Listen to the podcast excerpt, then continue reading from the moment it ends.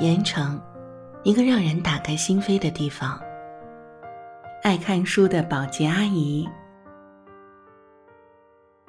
我想用关于我和我的书的故事来再次印证上面的观点。首先声明，把这件真实的经历说出来，不是炫耀，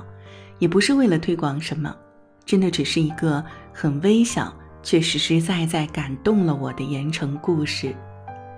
我一直住在盐城的水城度假酒店。刚到的时候，我带了很多本这几年写过的其他城市的书来。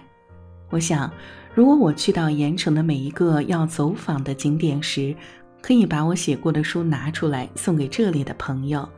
告诉他们我在做什么，我会怎么做。同时，也会告诉他们，这种有点新颖的讲小故事的图文书。曾经对我写过的那些城市的文化旅游的推动，是做出过一些小贡献的。那些书就堆放在酒店房间的茶几上，和我平时自己看的书都堆在一起。然后有一天，我抱着几本书出去，走过酒店走廊的时候，一直给我房间打扫卫生的两位保洁阿姨正推着保洁车过来。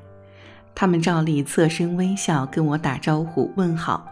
住的久也熟了。我笑着问候他们。没想到的是，我正要准备按电梯下楼时，两位阿姨像是突然鼓足了勇气，追过来对我说：“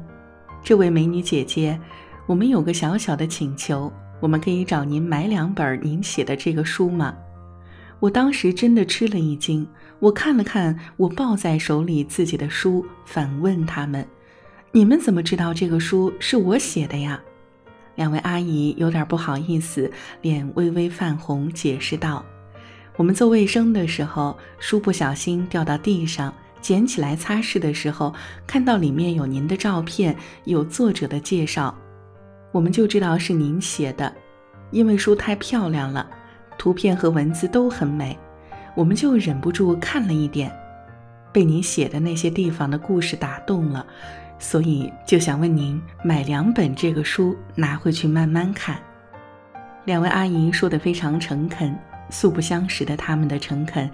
和对我写过的离他们那么遥远的海南和山东的小城故事，以及风土人情的认可，又让我真的很感动。